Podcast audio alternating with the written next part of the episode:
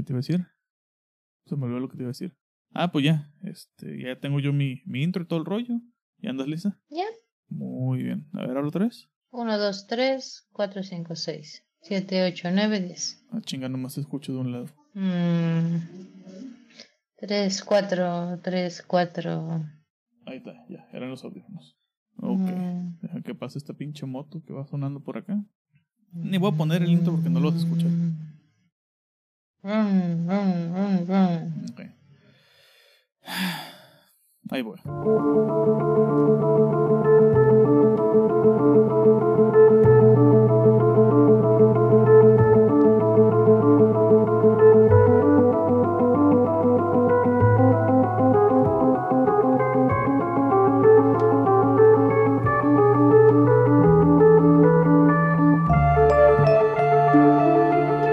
Bienvenidos a episodio de Para Dormir Después Podcast, un show semanal de libros y películas en donde en cada semana platicaremos de aquellas grandes obras que nos han hecho quedarnos pegados a la página o a la pantalla y donde sin importar la hora hemos preferido desvelarnos y dormir después. Sospecho que esto ya es un poco mentira porque a veces nos quedamos dormidos a media película, a media serie, a las 10 de la noche ya estamos roncando. Eh, pues yo soy su host Ramiro Alvarado y me encuentro ya casi como siempre con Alejandra Díaz. ¿Qué onda? Que anda aquí chupándole a la, a la ginebra.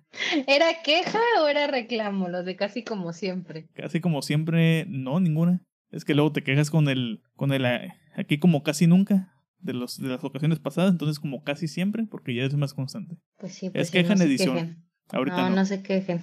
No se quejen, no se quedan sin, sin su casi nunca. Mm, pues, ¿qué onda? ¿Cómo andas? Aparte de Mm. echándole un trago a la ginebra. Bien, cansada. Todavía no acabo de todo lo que hay que hacer por aquí. Pero bien. Y ahí va tronando. Y no tronó bien. No. Tiene que ser con las de lata para que truene. No, está bien así. Las de lata no. No rifan. Pero especión, especión, eh, ocasión especial, eso que expresión todavía no este, me compré una insurgente. Todavía no le da ni un trago y expresión ocasial. Veamos si se escucha. Ahí sabremos en edición si se escuchó el, charri el chorrito caer o no.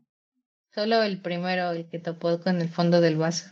Mm, con tres pesos de espuma no había. No, nomás con dos. No, que eso fue con diez. Como podemos ver, Es que lo que no ya sabes es que la el- práctica, casi casi mojó el micrófono. ¿Y ese vaso dónde lo agarraste? lo compré la última vez que fui al expendio. Ah, ok. Sí, ese vaso es nuevo. Para que no me regañes por tomar del, del pico de la botella. No, es que luego no es que, es que no es el pico de la botella de 355, es el pico de la caguama.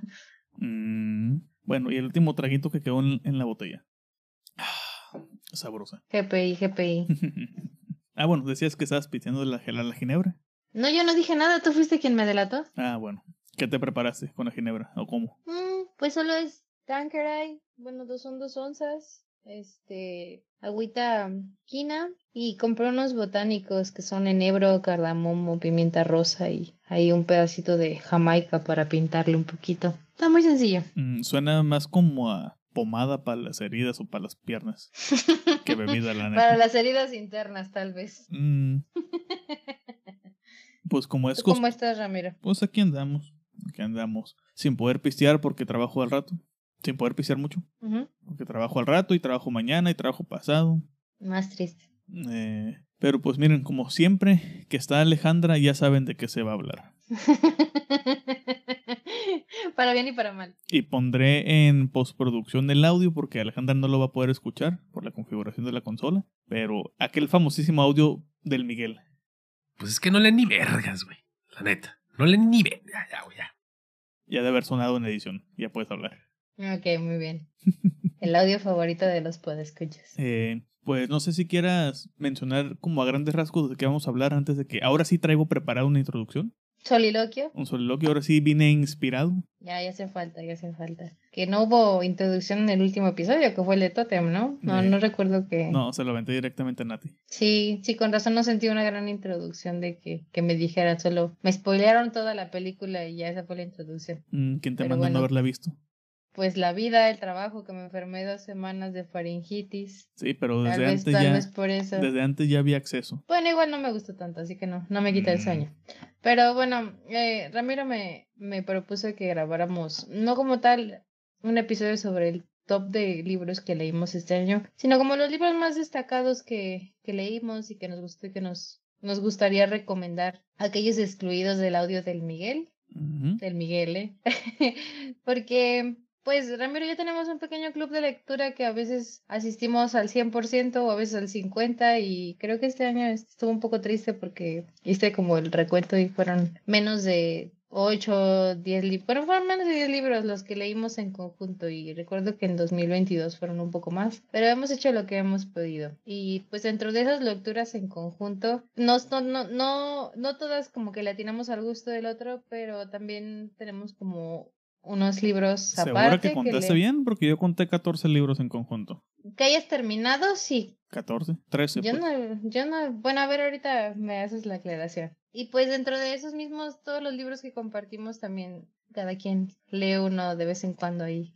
No, no, no, no a escondidas, pero así como a regañadientes de avanzando al otro libro sin quererle avanzar al otro libro. Y como, este es mi, mi libro para descansarme del otro libro. Y pues que pero yo creo que, bueno, también hay como cosas interesantes que Ramiro puede aportar que yo, que yo no leí, no porque no quisiera, sino que porque pues como que a veces andamos en canales diferentes en, en lectura y aunque, o a veces andamos en el mismo canal y pues es padre. Hay, hay mucho de dónde aportar. Muy bien. Pues me voy a arrancar porque voy para largo.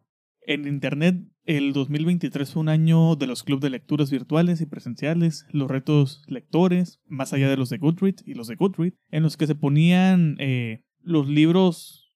A ver, espérame. Ah, bueno, en los que uno se ponía a buscar libros de autoras, autores, géneros pocos mencionados, temáticas de la periferia, etcétera, algo como fuera de, de lo del canon, ¿no? Que se podría decir. Que a fin de cuentas terminabas cayendo en un canon diferente pero eh, que era el canon de la, de la promoción y de la mercadotecnia. También fue un año de los bestsellers de TikTok, y pongo bestsellers entre comillas, eh, que estos eran libros recomendados por gente en dicha plataforma o escritos y publicados por las grandes editoriales, pero provenientes de usuarios de TikTok, provenientes de la pluma o las teclas de, de gente de TikTok. Es más, ese año, hasta en la FIL de Guadalajara, llegó todo el mundo de las redes sociales con eventos en la misma. Eh, ya fueran eventos de libros de, gente de TikTok, gente de Instagram, gente de Wattpad, que creo que es el lo que, bueno, no, me, ahorro las opiniones de Wattpad porque son bien tóxicas las fans. Eh, y, por ejemplo, estaba viendo... A ver, a ver, perdón por interrumpirte, pero fans de Wattpad,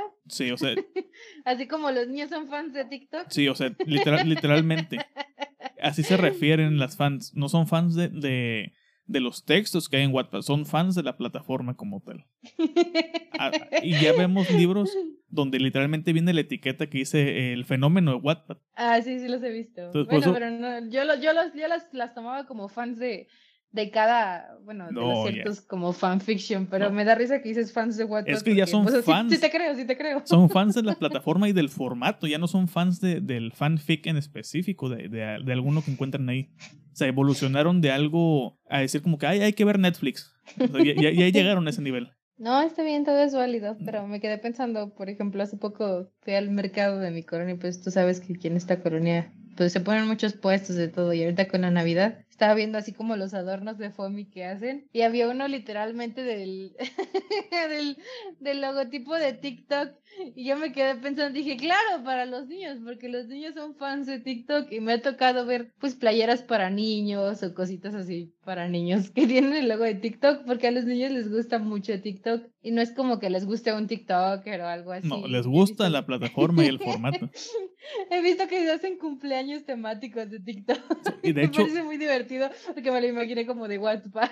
y de hecho, para allá voy justamente con un extracto de una nota de internet que dice crear videos cortos en los que recomiendan libros, compartir reseñas de sus últimas lecturas o hacen trends con las canciones más virales del momento, añadiéndole siempre contenido literario. Así se acercan los booktokers, que suena de la chingada, a los jóvenes lectores y ayudan a fomentar la lectura entre ellos. Eso de acercarse a los jóvenes lectores y fomentar la lectura, yo lo pondría muy entre comillas. Muy, muy, muy entre comillas. Mm, Bueno, mira, al final Lili, estás de acuerdo, ¿no? Siguen siendo estrategias de mercadotecnia y específicamente de publicidad para acercar a, para llegar a nuevos mercados que, no, que nos, gus- nos guste o estemos de acuerdo o no. De hecho, es lo que voy a mencionar justo ahorita. Ajá, Eh, bueno, me callo. notas a, ahí a Laura Vilches, que es de donde saqué el extracto. Y justamente como mencionabas ahorita, también hay que aclarar que estos booktubers, bookstagrams, booktubers eh, y booktokers eh, que leen y recomiendan nueve de cada diez ocasiones lo que las editoriales les mandan para leer y promocionar, razón por la cual, más que fomentar la lectura como tal o dar una opinión honesta, están llevando a cabo la campaña de marketing de la editorial entre su público y con más bajo presupuesto. Aunque cada año vemos en redes sociales cuántos libros han leído nuestros conocidos o los retos de libros leídos a lo largo del año, la verdad es que en el plano real, fuera de nuestro pequeño círculo social, nadie lee, o bueno, muy poca gente lee. Dicho de otra forma, leen pura verga. Aquí hay espacio para que menciones algo antes de que continúe. ¿Cómo qué? No sé, continuar con la idea de, de las recomendaciones y del marketing que ibas a mencionar. Pues mira, al final del día es una estrategia de marketing hecha por las editoriales y pues... Maldita seas ah, Penguin Random House. Ajá, mi editorial favorita, Penguin Random House. Este, y estemos de acuerdo o no, al final del día sí es lo que, lo que funciona para acercar a los jóvenes de la lectura y ya sé que vamos a hablar, bueno, pero ¿qué están leyendo? Pero estás de acuerdo que pues, nosotros empezamos leyendo Guerra y Paz. O sea, sí, también son estrategias de promoción, de, promo, de promociones, de, de promo- promoción de la cultura, y de promoción de, de lectura. Que si bien no, no deberíamos como dejar, delegarla, bueno, no, no, no digo yo, a lo mejor sí digo yo, me, me incluyo como en la utopía que hablamos de nosotros como comunidad. Ya estoy peda, perdón. No, no, no, no, no. Pero digo, o sea, también la, el la, la tarea de la promoción Los de la booktubers. lectura está, no la deberíamos como dejar en manos de los booktubers y en manos de las editoriales, sino también es un trabajo que pues de- debería de estar a manos de pues de las personas encargadas de la educación, no solo del gobierno, sino pues también del sector privado.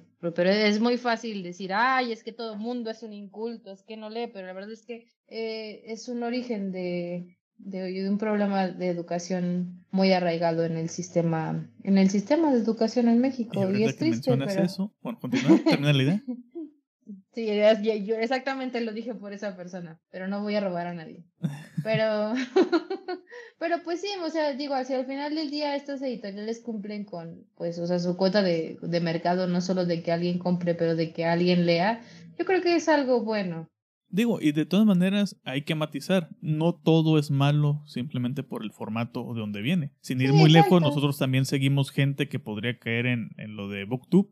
O sea, no tal cual en el trend como lo conocen, pero tenemos nuestros canales que seguimos y que tal vez 7 de cada 10 recomendaciones que dan que, y que podemos decir es que estos güeyes sí los leen o todo el rollo. También sabemos que son una mezcla entre libros que buscan activamente, que sí les gustan, y otros que les recomiendan editoriales un poco más este, independientes, ¿no? De- dependiendo del país, pero que tenemos, que son un poco más objetivos o que podemos confiar, nosotros por lo menos, hablando de tú y yo, co- Ujú. podemos confiar un poco más en, en su descripción, en su análisis, porque es lo que hacen, realmente hacen un análisis, hacen este, comentan sobre su lectura. Eh, y aquí hay que, hay que mencionar a Better Than Food, justamente. Claro, por ejemplo, no, no todos son claro oscuro y tampoco esto de los booktubers es algo nuevo. O sea, yo desde que tengo uso de razón, que me gusta leer y que existe internet, existen estos llamados, eh, ¿cómo se llamaban los de YouTube? Booktu- También son booktubers. Esos- es que esos son confundo- booktubers. Ajá, es que me confundo con los de TikTok porque los de TikTok son Booktokers. bookto- booktokers, booktokers. Eso sí suena horrible. Y los otros son No, los pues, bookstagrams. ajá, esto es lo de, ajá, y de Bookstagram. Todo, todo eso tiene, tiene años existiendo. O sea, no, no es algo que, que, que haya nacido de un día para otro. Si hemos visto el boom es precisamente por TikTok. Sí, de Yo, por ejemplo, yo también tengo memoria de años, de años, de que buscaba algún libro en YouTube y me salían videos de estos tipos, de, de este Sí. tipo de, de canales que algunos sí eran como más especializados en terror, en cierto tipo de terror, pero que a la nada comenzaban a tener tracción y las editoriales les mandaban libros y comenzaban a volverse un poco más, pasaron de nicho a ser algo más genérico, que creo que fue lo que pasó con muchos, eh, muchos canales.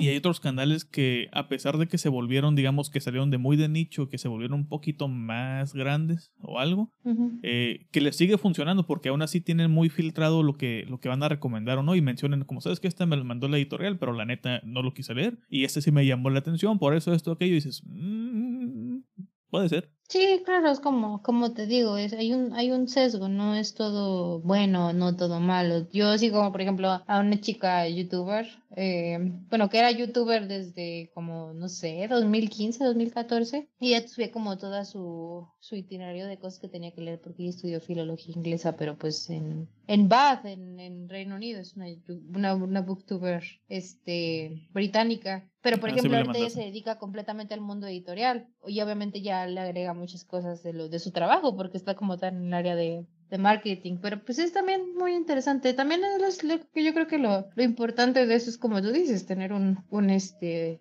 un claro juicio propio, saber saber este pues saber saber escoger tus recomendaciones no también no tomar todo lo que te venden sino tener un juicio propio. Y al final yo creo que es bueno sigue siendo tarea de promoción de lectura y creo que promover que la gente lea no es malo. Promover que la gente compre es distinto pero promover que la gente lea yo al contrario estoy contenta que, que exista que exista un trabajo como eso. Y ahorita que mencionas también lo de las promociones y los booktubers y la chingada, y como esto es PDD y ando medio inspirado, les voy a tirar datos duros que respaldan la famosa frase del Miguel. Pues es que no leen ni vergas, güey. La neta. No leen ni vergas. Güey. Según el comunicado de prensa número 200 diagonal 23 del 20 de abril del 2023 publicado por el INEGI, el INEGI, referido como módulo sobre lectura 2023, la población de 18 años y más en 2023, ah, contemos que estas publicaciones contemplan 12 años hacia atrás de la fecha que publican. O sea que realmente son datos del 2022, del, de abril del 22 a abril del 23. Eh, fue que el 68.5%, o sea, 12.3% menos que en el 2016 de, de cuanto a la gente lo que lee o lo que declaran leer. O sea, leen menos ahorita que hace 7 años. Justamente es lo que declaró el INEGI. De la población lectora de 18 años y más, en hombres el 71.7% se considera lectores y en mujeres nada más el 65.7%, ya como en específico. De la población lectora de 18 años y más, el tipo de lecturas es el siguiente. Los libros son del 40.8%, las páginas de internet, foros y blogs son del 37.4, el 37.7, o sea, casi lo mismo que con el libro físico o digital, que también ahí quiero entrar más adelante un poco. Las revistas contemplan todavía el 23.6, no especifica si, si en digital o en físico, que ya sabemos que la mayoría son en digital, no es queja. De hecho, extraño que todavía publiquen eh, muchas revistas. El periódico sigue, sigue siendo un porcentaje grande, digamos, para el formato, ya que abarca un 18.5. Y por último, el cómic representando el 6.1%. En cuanto al tiempo promedio de lectura, el INEGI nos señala una duración de 42 minutos por sesión a nivel país. Es lo que normalmente la gente lee cuando se llega a sentar a leer, si es que se sientan para leer, porque ahí viene otro dato específico. En hombres, el promedio es de 42 minutos y en mujeres es de 43 minutos. Pero esto no es todo. Dentro de ese mismo tiempo, el 82.2% de la gente declara que nada más se dedica exclusivamente a leer durante ese tiempo. O sea que esos 42, 43 minutos son puramente de lectura. Se sientan, desconectan todo, teléfono, se alejan, se ponen simplemente a leer. O bueno, más bien se ponen puramente a leer. Y el 17.8 señala realizar alguna otra actividad en conjunto mientras leen. O sea, que están comiendo, escuchando música, caminando, lavando trastes, lavando ropa, cualquier otra actividad. Que creo que nosotros podríamos entrar eh, en, ambas, en ambos porcentajes. Tú porque a veces estás haciendo actividades de la casa, en conjunto que estás este, leyendo en, pausas. Y yo porque me hago güey. Me hago güey y me distraigo con otras cosas. Eh, el promedio de libros, aquí es donde viene como la cifra más significativa. El promedio de libros leídos en los últimos 12 meses en México, el promedio fue de 3.4 libros por mexicano. En 2016 esta cantidad fue de 3.8 libros, 2017 de 3.6, 2018 de 3.1, que es el más bajo de los años recientes. 2019 subió a 3.3 libros, 2020 3.4 libros por, por mexicano, eh, 2021 3.7 hubo una alza, que fue cuando ya estábamos en, en pandemia. 2022 que todavía nos tocó parte, un, pequeño fragmento ahí, o nos llegó como todavía la estela de, de todo lo que sucedió en el 2021, representó el, el porcentaje más alto con el 3.9%. 3.9 libros por, por mexicano, casi los 4. Y en 2023 pues quedamos con 3.4. Entre los motivos por los cuales la gente lee, aquí es donde entra lo preocupante, solo el 44.6% lee por entretenimiento. Menos de la mitad de la gente que lee lo hace por entretenimiento como tal. De ahí, El 26.5% señaló que leen por trabajo, ya sea por cuestiones del trabajo, de libros académicos, eh, reseñas, mundo editorial, quiero que creer que también ahí entran un poco ese porcentaje. Por trabajo, Bueno, también mucha gente que se dedica eh, no solo como a la docencia o que son catedráticos, por ejemplo, los médicos, toda la gente que se dedica a alguna rama de la medicina tiene que estar constantemente actualizándose. y bueno, me- no solo de la medicina, también de ciencias, este, ciencias sociales, eh, humanidades, bueno, decía, aparte de catedráticos. Y de ese por trabajo es por trabajo por estudio justamente. El 19.2% es por cultura general, no sé a qué chingados se refieren ahí, pero por cultura general, A lo mejor es lo del periódico. puede ser. Boletines, actualizaciones, ese tipo de cosas. Ajá. Por motivos religiosos, ¿quién diría si leen los religiosos? Eh, El 9.4%. Y por otros motivos, el 0.3%. No sé cuáles serían otros motivos. Quiero creer que ahí entra eh, aquellas personas que leen las etiquetas del champú del baño. La gente que lee para la escuela. Mm, no, porque eso entraría en estudio o trabajo. Ah, ok. Ah, Instrucciones no pues, claras para el INEGI aquí en este punto. A lo mejor como para aprender algo, manuales de cocina, eh, instructivos, cosas así. Creo que eso entraría en cultura general. Entonces sí queda muy, muy abierto el, Muy ambiguo. muy ambiguo. Instrucciones no claras, INEGI. Instrucciones no claras. Mm, Sí, por favor, ot- otros datos. Aquí otra cosa que preocupa también más cabrón es que la gente lectora eh, dentro de los géneros o sub- subdivisiones o subcategorías, solo el 37.7 lee literatura. Literatura, poesía, narrativa. Ajá. El 27.5 lee algo de autoayuda, superación personal o religioso. Creo que no íbamos tan mal hasta este punto. o como los conozco yo, alcohólicos anónimos en proceso de convertirse al cristianismo, que terminarán eh, cayendo en alguna estafa piramidal y o alguna secta adicional a la religión. O sea, esos son los porcentajes tal cual. Chale. Ni cómo defendernos. Sí. Ahora, lo que no encontré en el documento del INEGI es el modo en que la gente lee, o sea, el soporte. Si es en libro físico, si es en copia, si son lecturas electrónicas, como, o sea, si son lectores electrónicos propiamente, como el Kindle, el Kobo, esos tipos de equipos o algún otro de otra marca. Yo creo que para esa información habría que buscar un estudio de mercado de los lectores electrónicos. Si es en tablet, en PC o en celular, ya sea PDF o EPUB, igual con el soporte. Y por qué no, también el audiolibro, que aunque técnicamente no es leer, es otro formato, es una extensión ¿no? del- de, un libro como tal. De hecho, sí busqué de marketing y no había o no eran muy claros, igual que las instrucciones del INEGI. Sí, sí, me, sí me traté de documentar porque ya les debo muchos episodios con intros, intros largas. Pero ahora sí, eh, ya terminando un poco la letanía, como ya dijo Alejandra hace 15 minutos, este, to- este episodio no va a ser un top, es lo que quería aclarar como tal, sino que van a ser las recomendaciones de los libros que más disfrutamos a lo largo del año, sin un orden en particular. Lo que sí podemos separar es tal vez este me gustó un poco más que aquel otro, porque también vamos a hacer recomendaciones, digamos, de otros libros que leímos en el año, pero que no, no, no son como los que más nos gustaron, que tal vez sí, sí disfrutamos y que es como que, ah, tal vez puede encontrar su público. Y ya ahora sí para cerrar, este, este te lo voy a leer aquí, pero voy a pegar el audio. Hay una, una plática muy interesante en una feria de libro del 99, en el cual a cierto personaje favorito de este podcast le preguntan, ¿Son para ti los libros eh, tan necesarios como, Sí, sí. como el pan, como el aire, como el, Sí, como el sí. agua? Además, eh, yo, uno empieza comprando libros o robándolo y, y termina leyéndolo. Pero en mi caso ya, ya es, es, es una obsesión. Compro libros y ni siquiera los leo, los acaricio. Y tengo muchos libros y tengo algunos libros que no, no he leído y que sé que no voy a leer jamás pero los compro y, y- de vez en cuando los ojeo.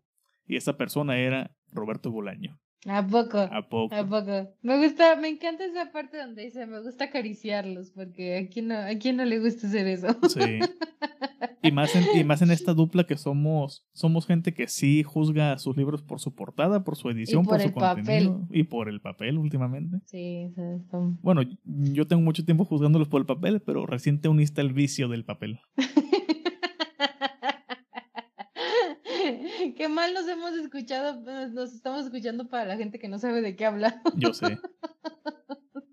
Es que Alejandra, Alejandra me metió al vicio de comprar libretas o de comenzar a hacer mis notas en libreta como tal, pero como soy muy quisquilloso, a poco, dirías tú. Eh, ahí me gusta, no me gusta el papel blanco, no me gusta el papel bond como tal, el que compramos así para, para impresiones normales. No me gusta para hacer mis notas, no me gusta el tacto, no me gusta el color. Siempre me ha llamado la atención como el color agüesado. Y resulta y resalta que cuando compré ciertas libretas eran de papel bond de 90, del gramaje de 90 gramos y agüesados. Entonces yo feliz de la vida. Y comencé a decirle a Alejandra, oye, revisa este tipo de papel, revisa este tipo de papel. Y me decía, ah, Ramiro, no manches, ¿cómo que, cómo que te vas a estar fijando en el papel? Y ¡pum! Ya que tiene sus libretas de apuntes, de la marca apuntes y otras tantas, ya se fija en el papel. deberían, de, deberían de pagarnos, deberían de pagarnos, porque nos la pasamos hablando de esa marca de libretas. De laica, de apuntes. Laica, de apuntes, pero bueno, no, no, nos pagan, así que no hablemos de ello. eh, pero sí, este, entonces, pues arráncate con el primer libro que quieras mencionar. Ay, pues a ver, no sé, te voy a preguntar, ¿tú los vas a empezar a mencionar de los de los que no, de cuál, el que te gustó más o el que te gustó menos? Voy a mencionar los que más me gustaron. Pero empezamos con los que más te gustaron o los que menos. Los que más. Bueno, es que a mí todos me gustaron, pero bueno, eh, ya me confundí yo sola. Léelos de tu lista, pues. Bueno, quiero comenzar a hablar con un libro del que venimos, no quiero decir groserías, pero venimos hablando de manera constante de este libro, no solo desde que salió literalmente en librerías, sino desde que lo leímos. Y creo que es ya también como el se, creo que este autor se, ya se, se, unió al club de autores mencionados a la mínima provocación. Mm. Y estoy hablando de literatura infantil de literatura infantil de, ah, de Alejandro, de a mi amigo personal Alejandro Zambra, que precisamente sorprendente, precisa y sorprendentemente es un libro que salió literalmente este año y es de mis favoritos del año. Mm. Salió aproximadamente en abril, aquí salió en, aquí salió en mayo, ¿no? Y en España salió un mes antes. Sí. Y este, este libro es muy especial para mí, a pesar de que no, no fue mi primer libro de Alejandro Zambra, pero sí es de mis favoritos de él, porque es un libro muy cálido y es un libro de verdad que te hace atesorar pasar tiempo con él. Eh, a mí me pasa y yo estoy segura de que a todo, a todo mundo que le guste leer, aunque, aunque es una contradicción que pase esto, eh, a todo mundo que le guste leer le pasa, es que por, a veces no es que no estés disfrutando un libro, pero siempre estás con la sensación de que ya lo quiero acabar y cuántas páginas llevo y es, también eso obedece a pues el tipo de, de época en la que vivimos, que siempre queremos estar consumiendo todo de una manera muy rápida. Pero eh, con, con, literatura infantil, no, no sé, no quiero, no quiero dar detalles como de la, de, spoilers o algo así, sino mi propia experiencia de lectura. Es un libro con el que pasé muy pocas tardes de, de mayo, precisamente que fue cuando lo compramos, mayo, junio. Eh, Ramiro me lo regaló y posteriormente pude, pude que me lo firmara Alejandro Zambra, pero yo siento que eso es como lo, lo, menos especial, sino. Para mí este libro es muy especial porque no hay página de este libro que no disfruté. Y es un libro bien curioso porque tiene un formato bien curioso. Y aquí curioso no es pariente de lo feo, sino porque. digo curioso porque a mí me sorprendió, a pesar de que no era mi primer libro. Ajá, es atípico, a pesar de que no siento que esté haciendo algo innovado, innovador o que nadie lo haya hecho, sino que tiene muy, Alejandro Zambra tiene un, un estilo muy, muy personal de escribir y este libro es completamente personal. Eh, a ver, lo mejor, eh, corrígeme si puedes, yo lo estoy haciendo como de memoria, no tengo aquí el libro a la mano, no tengo las notas del libro, pero la mitad del libro es más o menos el diario de paternidad del primer hijo de Alejandro Zambra, así que te... Del único hijo. Ajá, bueno, pues que a lo mejor en el futuro va a tener otros, ¿no? no hay que dejar, hay que dejar que las cosas envejezcan bien. Eh, y literalmente es eso, es un diario de paternidad. Él, te lo narra en primera persona sus inquietudes, sus, sus incertidumbres, sus momentos más felices con su hijo, sus preguntas. Su, es, es, es, un libro muy, muy, muy bello. Y entre, entre todas estas anécdotas también están unos cuentos de Alejandro Zambra que más adelante van a ser como una mención, porque es que no sé, no sabría cómo, cómo, de, cómo encasillar la, la, la tercera parte del libro, que ya no es tanto su diario de paternidad, pero como sus experiencias alrededor de la paternidad, que son también como un libro de anécdotas, que también quiero hablar de otro libro de anécdotas, que es un formato curioso, bueno, no, no curioso, sino atípico para mí, porque yo nunca había leído algo así, pero, pero es un libro que, que les recomiendo mucho, independientemente de que no, no les interese como ser, ser este padres o ser niñofóbicos aquí como Ramiro, porque Ramiro, incluso Ramiro que es niñofóbico, le gustó mucho y es que no es un libro como tal que, que hable de niños o que les diga, no, pues es que los niños, pues que sean quejas sobre tener hijos. Es un libro sobre familia, es un libro sobre amor, es un libro sobre crecer, es un libro sobre ser hijo, ser padre, también como cuestionarte, no sé, muchísimas cosas. Es un libro bellísimo. Y independientemente de que tuve la oportunidad como de escuchar de, en, primera, en primera persona de Alejandro Zambra todas las anécdotas pues alrededor de este libro, en la presentación de este libro en Ciudad de México. Eh, la segunda vez que tuve la oportunidad de platicar con Alejandro, meses más tarde que ya había terminado de leer el libro, eh, le, le, le, conté, le dije, pues es que te quiero agradecerte mucho por, por literatura infantil, porque ha sido un libro muy cálido. O sea, no, yo no, no tengo tantos recuerdos de tantos libros como de manera tan constante que me hagan sentir que no quiero que se acabe este libro, que me encanta lo que me está contando. En ningún momento me aburrió, o en ningún momento me, bueno, a mí me pasa muy seguido y ya también se debe al tipo de era en la que vivimos, que estamos bajo constante estímulo y si nos aburrimos un momento, nuestra mente empieza a divagar y empezamos a divagar en el teléfono. Este libro no quería que se acabara nunca. Y es un libro muy especial para mí. Y digo, la, segunda, la segunda vez que tuve la oportunidad de platicar ah, con Alejandro le agradecí por este libro y me dijo, sabes, este es mi, ese es mi libro favorito que yo he escrito. Y sentí, sentí increíble, porque se siente escrito, no quiero decir, no quiero sonar muy sosa y decir con mucho amor, pero se siente, se siente escrito muy, muy bello, no sé. No sé, yo sé que, bueno, quiero creer que está en estos libros que nos traes en el top. De hecho, sí, es, no tiene un lugar particular, pero está en la categoría de los que más disfruté. Eh, resumiéndolo un poco más conciso a, como viene en la información de Goodreads, nos diría, para aquellos que se quedaron como de qué, como de qué chingados nos quiso decir. ¿Qué dijo? ¿Qué dijo? Eh, aquí nos lo describen como un diario de paternidad, una especie de cartas al hijo, así como cartas al padre de, de Kafka, pero al hijo. No, no, pero este no es un hijo de no, pero esa es, carta al hijo. De hecho, tiene una reflexión muy interesante en el libro que dice por qué siempre que encontramos este, literatura o que son cartas o cuestiones epistolares, por qué siempre le escribe el hijo al padre, porque no vemos nunca de los padres al hijo o hacia los hijos. Y es lo que justamente él quiere hacer con este libro. Por eso dice carta al hijo, y ficción pura conviven en extraña armonía a lo largo de este libro, que puede ser leído como un manual heterodoxo para padres debutantes o simplemente como un nuevo y brillante capítulo que enriquece la obra magnífica de uno de los escritores latinoamericanos más relevantes de las últimas décadas. Y sí, o sea, sí, sí es una mezcla rara porque realmente inicia como un, un diario, inicia por días primero, los primeros días desde el momento del nacimiento, creo que un, el mero día del nacimiento hasta los primeros como 10 días, 10, 15 días, Después de ahí va brincando a semanas, meses, brincamos hasta un año, si mal no recuerdo, hasta el primer año, un primer año y cachito. Ah, perdón, perdón.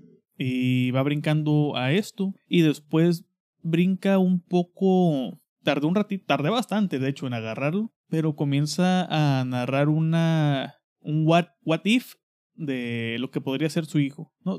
narra como, es, es donde entra esta parte del cuento corto cuento mediano, donde nos planta la idea de cómo venimos de la parte de diario propiamente, nos comienza a narrar esta experiencia de lo que nosotros en el momento creemos que es algo que ya vivió su hijo, hasta que no nos comienzan a cuadrar las edades ni los lugares, y te das cuenta que es un, un, cuento donde él posiblemente estaba imaginando cómo sería la vida de su hijo, qué amistades tendría, cómo le iría en la adolescencia, este, y que está muy, muy, muy chingón. Porque después de ese capítulo brinca también como a una serie de experiencias, como si fuera... Eh, primero fue el diario de paternidad, luego fue este cuento corto y luego está otra especie como de compilado de ensayos este, ensayos, cuentos diario al mismo tiempo, que nos, eh, nos comienza a contar como qué expectativas tenía él, experiencias que ha tenido. Vemos una parte sobre, bueno, eso es en la parte del diario de Paterniano, que vemos capturas donde andaba bien drogado con un chocolate de hongos, imaginando que las hormigas le hablaban, este, porque tiene migrañas. Entonces le dijeron que el chocolate este era era específico para la migraña. Luego tenemos una parte donde se reencuentra con como tipo crónicas narrando historias de su papá,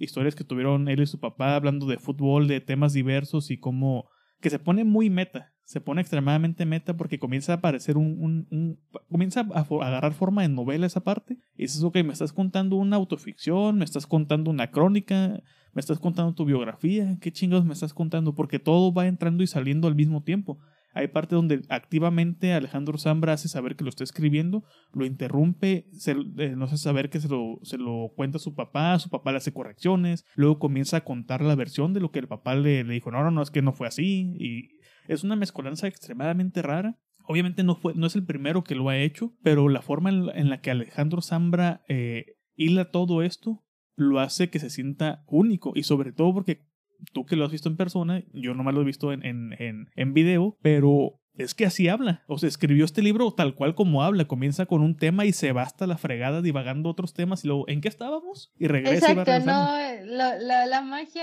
de este mezcolanza, como tú dices, es que no se siente como un libro inconexo. O sea, no es como que te esté contando algo que no tiene que ver, todo tiene que ver con la historia que te trata de, bueno, con las anécdotas que te está tratando de, de narrar. Y yo creo que ahí reside la magia de la narrativa de Alejandro Zambra. Y aparte también es un libro No, porque infantil. siento que no lo hace por ser pretencioso. Siento que es como, como tú dices, es su manera de ser. Y también es un libro infantil, como lleva el título. Infantil porque es un libro que está escribiendo para su hijo cuando esté grande. Es un libro donde está narrando la infancia como tal. También tiene mucho que ver ahí los libros infantiles propiamente, los que ya son en formato de dibujitos y poco texto, porque hay una historia con su hijo, de cómo su mamá sí conocía el libro que estaba en francés y su mamá se lo leía eh, así tal cual en, en- traducción y Alejandro Zambra no sabía. Entonces Alejandro Zambra le comienza a contar la historia como él la va interpretando por los dibujos, se va inventando traducciones y la fregada y el niño como que queda así como de papá, eso no era. Pero el, el hijo se la va comprando, se va, le va gustando la versión que le va narrando Zambra, ¿no? La, la, la versión de ese libro.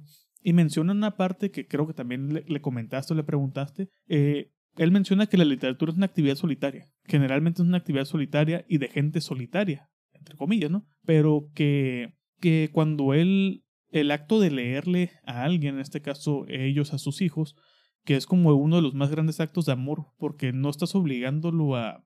No lo estás obligando a que tenga amor por la literatura. Tal vez se entretiene en el momento, tal vez después nunca jamás vuelve a tocar un libro, tal vez sí, pero está rodeado más de la interacción con el familiar o con el papá o con la mamá, ¿no? Es la interacción que tienes hacia tu hijo. Y, y como mencionaba que aún a pesar de que puede ser una, un, un, este, una actividad en conjunto en este tipo de situaciones, no deja de ser solitarias, porque cada quien tiene al mismo tiempo su lectura. Puede estar leyendo el mismo libro, por ejemplo, nosotros podemos tener la, estar leyendo el mismo libro y aún así sigue siendo una actividad en conjunto pero solitaria. Solitaria porque pues cada quien está en su esquina en ese momento, pero en conjunto porque vamos a platicar de ella. Vamos a tener un tema en común. Tal vez vamos a ver incluso ciertas las mismas cosas y cada quien aparte va a ver su propia perspectiva. Yo soy muy literal, tú eres más de metáforas. Entonces ahí te- terminamos como complementando, ¿no? Y creo que si mal no recuerdo fue algo de lo que le comentaste, que tú no lo veías como una actividad solitaria, Sí, estoy tratando de hacer memoria. eh, que fue en la, en la del péndulo, cuando, cuando Ajá, sí, que es que sí iba en esa parte del libro precisamente y se me quedó mucho que, que me gusta, me gusta, me gustaba esa manera de verlo. Sí, creo que el, el- el autógrafo que más me gustó, bueno, que me, que me dio risa, que más me dio risa, es el de para Ramiro que no vino. Es que fue muy, fue muy genuino, o sea, no es como que te lo juro que se, que pareciera que lo haya pensado mucho. Y porque le dije, le expliqué como para para quién era, y me dice, ¿y Ramiro? O sea, pues ya había escrito para Ramiro. Y le dije, no vino. Y luego le puso, "Pa- que no vino. Este es un genio de la comedia, de verdad lo amo. Lo Sí. amo, lo amo. Y es que de hecho yo tenía esa pregunta la primera vez que fuiste a, a ver lo que fue con el, el literatura infantil. Yo quiero saber de dónde madres o cómo formula él su parte, su vena cómica en, en los libros, porque es muy orgánica y es muy, es, es muy tontorrona en el sentido de a veces muy inocente, muy natural, así como, como que el güey que le pasan cosas chistosas, aunque te lo está contando de una forma muy, muy seria. Y luego te das cuenta que realmente él es así. Él es así, o sea, no, no hay ninguna pretensión detrás de eso. O sea, no está es- forzando, el- no es está formando la parte cómica. No está, for- no está forzando la parte cómica, sino que realmente va surgiendo mientras escribe. Sí, el mayor, el mayor secreto es ah, él así, es. Sí. Y no sé si tengas alguna otra nota adicional sobre literatura infantil, que creo que este es un 2 por 1 porque los dos lo tenemos en la lista. para... Pues no, realmente no. no, Estoy, estoy muy contenta de que lo hayamos leído como no en este, no en este año que acaba de salir, sino que pues pudimos aprovechar todo el boom de Alejandro Sombra. Y que pues ya yo tú, tú lo sabes, yo lo leí por ti. Ujú. Y creo que a ti tú querías leerlo menos que yo, pero me alegra que igual te haya terminado gustando.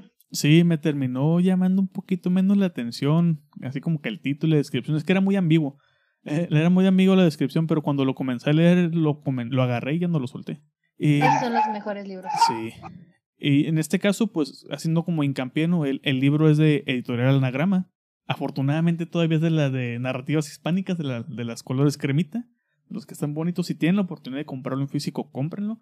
Si Sí, porque tiene un diseño de portada con una historia muy padre. Sí, la, la historia sobre la portada está muy, muy, muy chingona, este, justamente. Y es que es un libro demasiado meta, es- un libro demasiado consciente de sí mismo, de su, de su, de su punto como libro, pues. Sí, pero no se siente pretencioso, no se siente como que lo esté haciendo por querer apantallar. Es un libro muy, siento que es un libro muy personal y siento que son los más difíciles de escribir. Sí, y, y- y se le da de forma extremadamente orgánica. Y ese es un libro que sí podemos decir es de este año, como tal.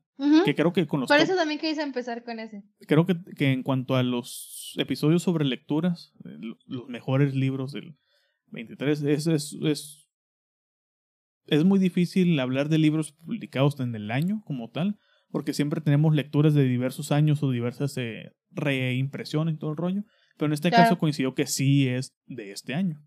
Ujú. Y, Y es un libro muy actual y siento que va a envejecer- va a envejecer muy bien. sí, en mi caso, es muy difícil hacerme reír mientras leo.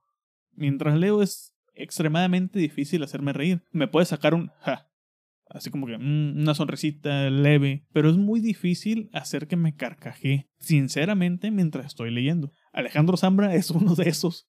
Alejandro Zambra eran de los que me, por los que me gritaban la madrugada aquí en la casa que ya me durmiera. Eh, el otro, Jorge Ibargüengoitia, de hecho fue el primer este, escritor que leí que me hiciera reír, sinceramente.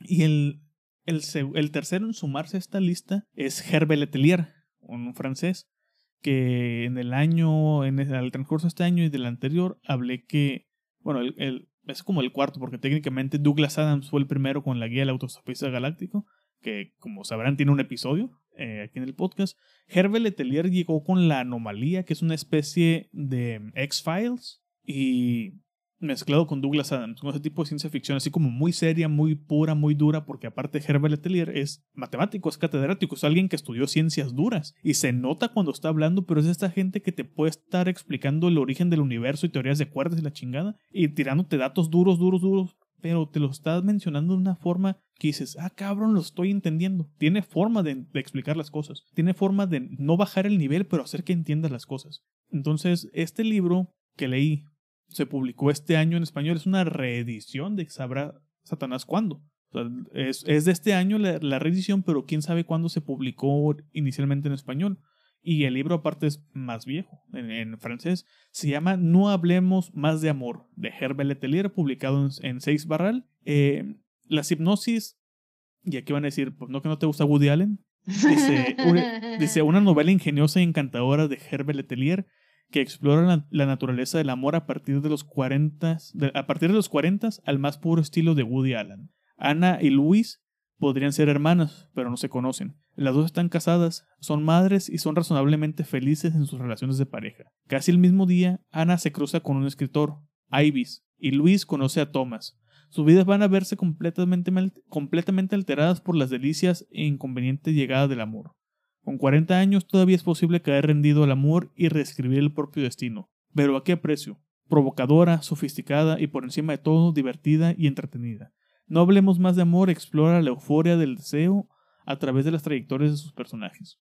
Es un libro que se lee extremadamente rápido, extremadamente ligero, a pesar de que toca temas muy importantes toma, eh, sobre lo que es el amor a cierta edad, eh, el cuando ya buscas una relación más allá de del cuando buscas más allá de lo que es el sexo o el simplemente una relación de ay porque no quiero estar solo que también tiene algo que ver por ahí por la edad sino que ya estás buscando ya sabes qué es lo que quieres relativamente este ya sabes más o menos qué es lo que quieres qué es lo que no quieres estar aguantando y cómo vas poniéndote los filtros y cómo la gente a veces que tú dices es que no cumplen mis expectativas, es con la persona que en la que terminas cayendo y terminas encontrando otra forma diferente de ver las cosas en, e- en ese rango de edades, porque justamente uno de los personajes es psicólogo, una de estas, eh, no, no recuerdo si, fuera, si fue Ana o Luis, que va, va al psicólogo y resulta que el psicólogo está teniendo la relación con la otra mujer, que es, Sí, suena una película de Woody Allen. eh, Es que de hecho, de las pocas que he visto, sí, es, es, es una película de Woody Allen. Nada más que, digamos que en todo caso me gustó Woody Allen, pero pasado por el filtro de Herbert Letelier. No, no, no. No el, no el hecho de Woody Allen como tal, porque neta no comulgo con su cine. Me aburre. Es el que, cine. es que eres muy, muy parecido a Woody Allen. Eres muy neurótico como él. Lo siento. Mm. Chale. Este, pero es un libro que se lee muy rápido, muy ameno. Son, son, son- volvemos a este, este tipo de libros que son duros, emocionalmente son duros, son este, pesados, pero te hacen reír todo el mendigo libro por el tipo de situaciones que están sucediendo y que a pesar de que tocan temas tan tan densos a veces o tan hirientes, podría ser dependiendo de, de- en qué condición te encuentres, es un libro extremadamente ameno. O sea, tú, tú puedes estar chillando y, y riéndote al mismo tiempo. O sea, es como que "Ah, la vida es bien trágica, pero me la estoy pasando divertido. Me estoy divirtiendo con el libro. Es, es esta mezcla rara y me, me- me encantó. Y me urge que traduzcan el resto de libros que tiene Herbert Letelier, porque si así estuvo La Anomalía, que fue el que ganó el premio Goncock del año 2021, y así está este, esta reedición de, lo repito otra vez, no hablemos más de amor, me interesa realmente cómo son los otros libros de Herbert Letelier. Suena a una rom-com. Es que es un libro una tipo rom-com, pero de los que ya no hacen, de los que realmente son trágicos de madre. Ah, de las que ya no hacen. Si tú ni ves rom-coms. Sí he llegado a ver. Ah, las de Hugh Grant o nada. Ya todas son nada. pura melcocha. No, la- o sea, sí hay unas que sí. Bueno, la de. Jennifer Lawrence es este. Fíjate que la de Jennifer Lawrence podría ser como una versión muy descafeinada de lo que es este libro en esencia. Ok. Es- me acuerdo que lo leíste como en tres días, ¿no? Sí. Sí, sí, sí. Te digo, son los mejores. Pero sí, es, es uno de mis favoritos del año. eh, y lo pueden encontrar igual en Six Barral. Es una edición que todavía no tengo, no he llegado a México, pero lo pueden conseguir en EPUB, ya sea legal o. También es un libro literalmente nuevo, por así decirlo. ¿Ah? como- Es, un- es una. Es nuevo por, por- de en la reedición en este año. Pero sí. ¿Tu siguiente libro? Pues yo quiero hablar de otro libro que no sé si traigas en tu top, pero también es uno de los libros que leímos en conjunto.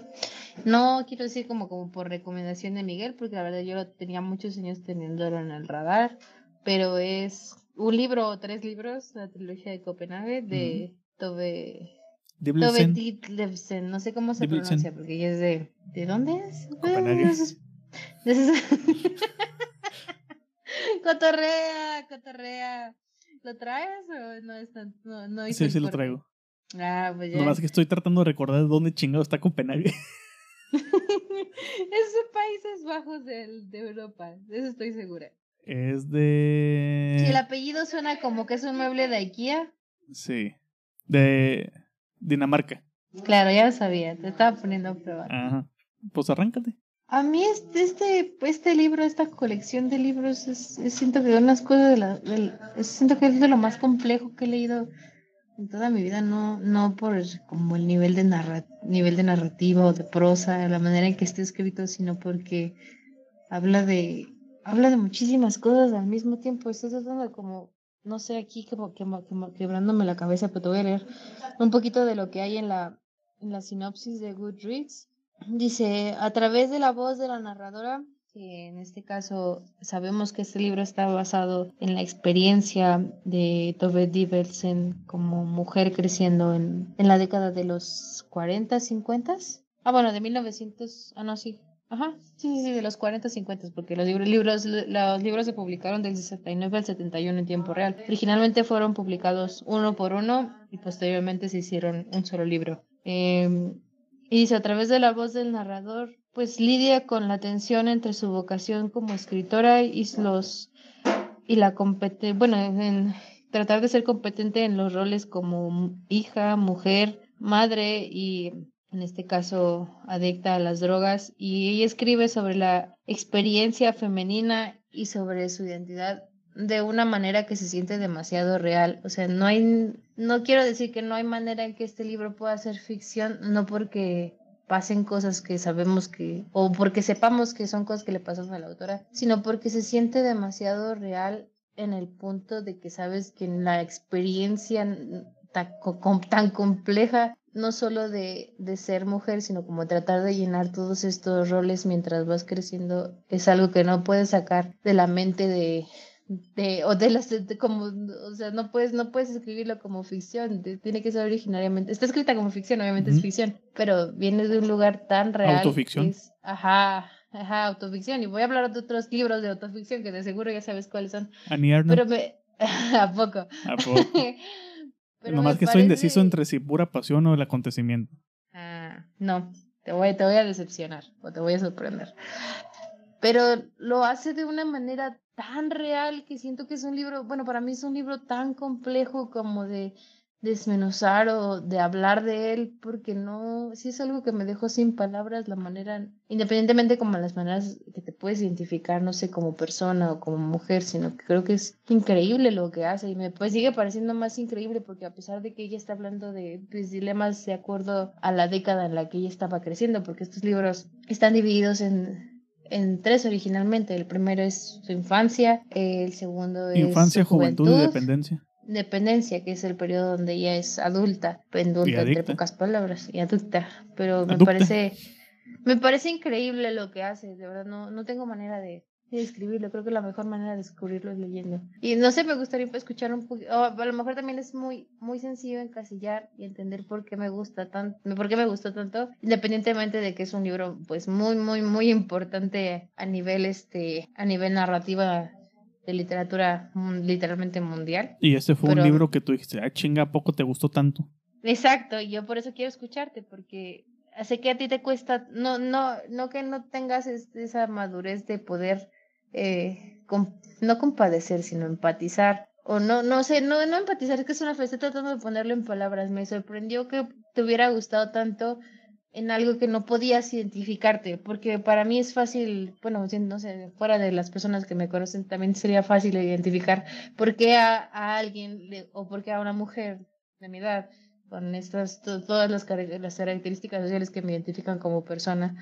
¿Por qué le gustaría tanto? Pareciera hasta como una, una fórmula prefabricada, que no lo es, pero también... más bien si existe una fórmula posiblemente muy bien viene de aquí de aquí parte Ajá. en adelante no Pues sí, pero también sería, sería feo encasillarlo en eso, pero también me, me, me sorprendió mucho que te haya gustado porque siento que es un libro que está muy, no alejado de tus gustos, sino muy alejado de tu realidad de algo que te podría gustar. No que no haya, no te haya tocado como vivir o ver de cerca este tipo de experiencias, sino que haya resonado tanto contigo. Es, se habla del, del, del poder que tiene la fuerza y la voz y del nivel de literatura que, que es este libro. Y también me, me sorprende mucho que también le haya gustado a Miguel, independientemente de, pues, de que sabemos que, pues sí, sí, sí, sí, sí, se la sabe de vez en cuando, pero no sé, igual a mí me, bueno, no sé, también yo a lo mejor estoy mal, me ensimismo mucho con este tipo de literatura, con, por ejemplo con los libros de Niernau, que no, no puedo ver más allá de mí misma de cómo a un hombre heterosexual le podría gustar. Bueno, en el caso de Enier no, hay que mencionar que el, el del aconte- acontecimiento a mí me aburrió, no me gustó a mí. Y si, nos, y si lo vemos desde ese punto que, que es como, como quiero arrancar para hablar yo de trilogía de Copenhague, de Copenhague, este, podemos resumir que el acontecimiento es la parte de la juventud técnicamente aquí en el de trilogía, una, una especie de, o sea, a- algo hay de, algo hay de eso, algo hay de relación por la temática, por los, los temas que toca, pero en el caso de trilogía yo creo que son muchas decisiones. Primeramente la edición editorial de meter los tres libros en uno solo. Yo creo que si los hubiera leído como libros independientes los hubiera odiado. Hubiera dicho, no mames, o sea, que aquí termina. No. O sea, la sensación de tener tres libros separados de 100 páginas o, todo, o 80 páginas, decir, así termina el primer libro, así termina el Es que segundo. también es- son decisiones editoriales que, a bueno, a mí me parece interesante y creo que como estoy de acuerdo en lo que tú dices, funciona como un solo libro, pero también estamos de acuerdo que el mercado... nomás deja, continúo con eso. Bueno, perdón, perdón, estoy complementando. Sí, pero que también espérame, el yo complemento esa idea.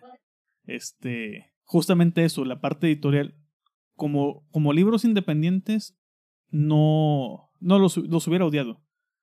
Los hubiera odiado porque me hubiera dejado a medias. Hubiera sentido como el, ah, ok, órale, ya no quiero leer el segundo.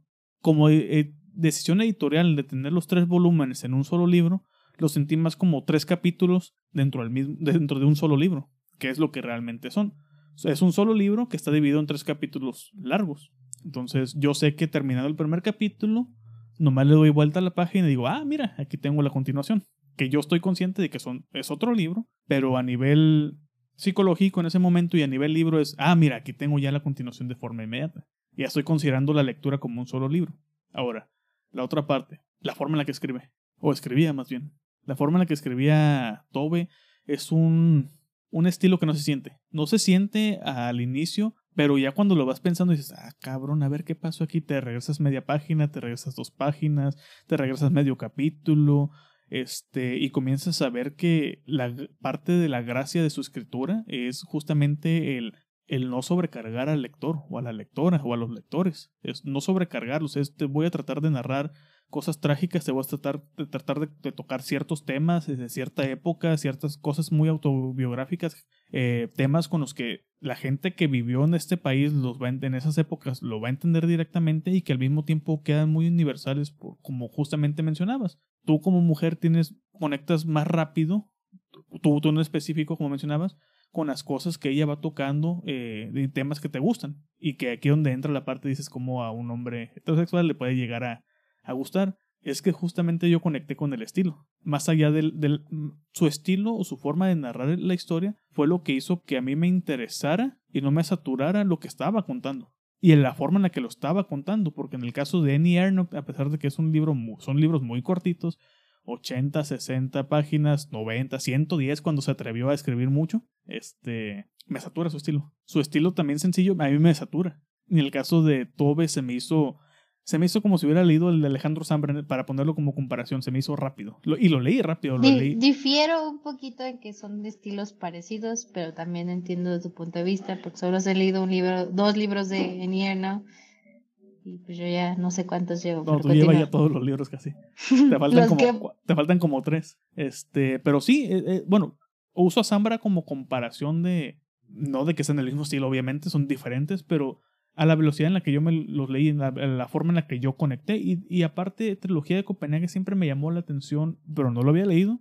Eh, y, es culpa del Miguel también, justamente. Él era el que me lo había mencionado hace años, así como con Roberto Bolaño, que estuvo chingue y chingue y chingue hasta que lo leí. En este caso. Pues no, no tiene hace años, porque yo me acuerdo muy bien que en el top que grabamos precisamente, no sé, primero de enero, 25 de diciembre, lo menciono y ahí te, cuando te, estábamos haciendo la lista de que íbamos a leer otro año, te dije, ah, pues ese libro yo tengo años queriendo leer, así que no tiene años. No, pero en el caso de Miguel tiene años que me lo mencionó y ocasionalmente sale ya a flote. Cuando, ah, yo también, yo también. Cuando abre su Goodreads y lo vuelve a cerrar, la fregada, que lo loguea, o que la fregada, o que las recomendaciones de los libros que él pone. O sea, es un libro que ya tenía también de tiempo y que no había encontrado. De hecho, la portada que, que me gusta es la de Six Barral, eh, pero no está en físico ahorita, está descatalogado. Eh, es un libro que no es tan popular aquí, a pesar de que pues todo este, no sé, género o este tipo de historias están teniendo un boom eh, pues muy, muy, muy, muy importante en el mercado editorial de Latinoamérica. Me sorprende que no esté disponible. Mm, entonces, este, por eso me gustó el libro ponle que no conecté, pero empaticé, que dices que lo que, lo que me falta mucho, que no empatizo con casi nada, pero empaticé por la forma en la que narra la historia. La forma en la que narra hizo que me interesara tanto los personajes como la historia como la temática. En el caso de Annie Erno, que sí es un pedo muy personal, en el que choco con la forma en la que ella plasma las cosas, pero con, con Tobe directamente me fui así, me aventé del tobogán y, y al tobogán le echamos aceite aparte del agua, y resbalé. Sí, y es, es, es, no, no, no sé, definitivamente que no siento una... De que siento que hay cosas perdidas en la traducción. hay un, es un estilo muy, muy real también que caracteriza a las escritoras de la época de los 60 y de los 50 que estaban buscando, pues sí, influenciadas por toda esta ola feminista que estaban por presenciar. Pero, por ejemplo, el estilo de Silvia Plath es muy similar. Es un libro en el cual lo comenzamos al mismo tiempo, me descuidaste y yo ya iba a terminar el primer, el primer volumen. Y tú de, espérame, y eso fue en, el, en, el, en, un, en un día, en, un día laboral, estaba yo en el trabajo leyendo en un ratito muerto Y lo comencé a leer, no te contesté y de la nada ya terminé el primer libro. ¿Y tú qué? Y al ratito te volví a contestar y yo voy a dos cuartos de... voy a la mitad del segundo. y al segundo día ya lo terminé. ¿Y tú qué? Y tú te descuido un segundo. Y yo sí, Como siempre. como siempre. Y, y de hecho, eh, al final de la información aquí en Goodreads menciona con motivo de más, creo que ya, ya en retrospectiva dices, ah, ok, este, eh, Elena Ferrante tiene algo también de cosas. Elena Ferrante comparte mucho de. No sé si comparte Elena Ferrante con Tobe o Tobe con Elena. Habría que checar este, fechas de publicación y todo el rollo, pero son. No, pues obviamente todo fue primero. Bueno, no lo tengo presente como tal, pero hay conexión como tal. Y de las referidas, digamos, ya posteriores o que son como él, que se le considera la precursora espiritual de ciertos escritores y escritores que lo tienen así como confeso, vemos a Karl Ove Nausgaard, este, que es alguien que también tiene, pues, tiene una, una saga, tiene seis libros de, de autoficción que se llama Minecraft. Eh, este, es- este es Minecraft que se escucha y se escribe casi igual que Minecraft de, Hitler, pero este es en, en, en sueco, que se llama Mi lucha y tal, tal, tal, tal, el subtítulo. Y también viene mencionada Annie Erno, justamente, eh,